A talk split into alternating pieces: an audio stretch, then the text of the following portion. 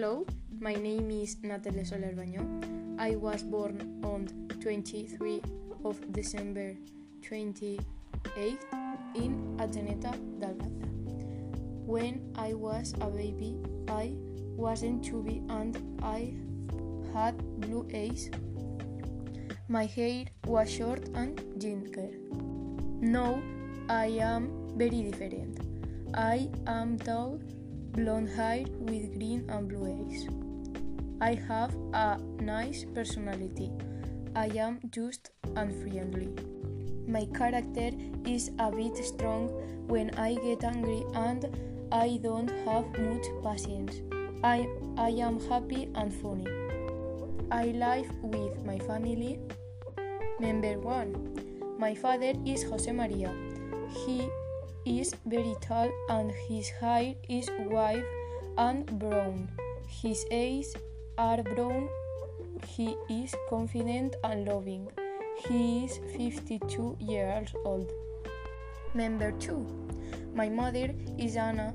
She is short and her hair is short and brown. Her eyes are brown. She is very kind and happy.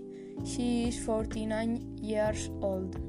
Member 3 and member 4. My brother is Victor. He is very tall and his hair is white and brown. His eyes are green.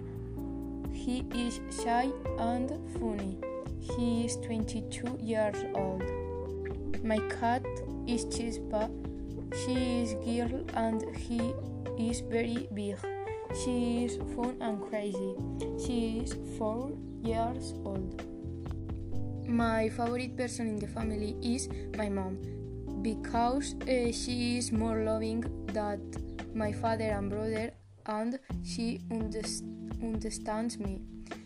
Uh, in my free time, I like ride a horse because I feel more good and free.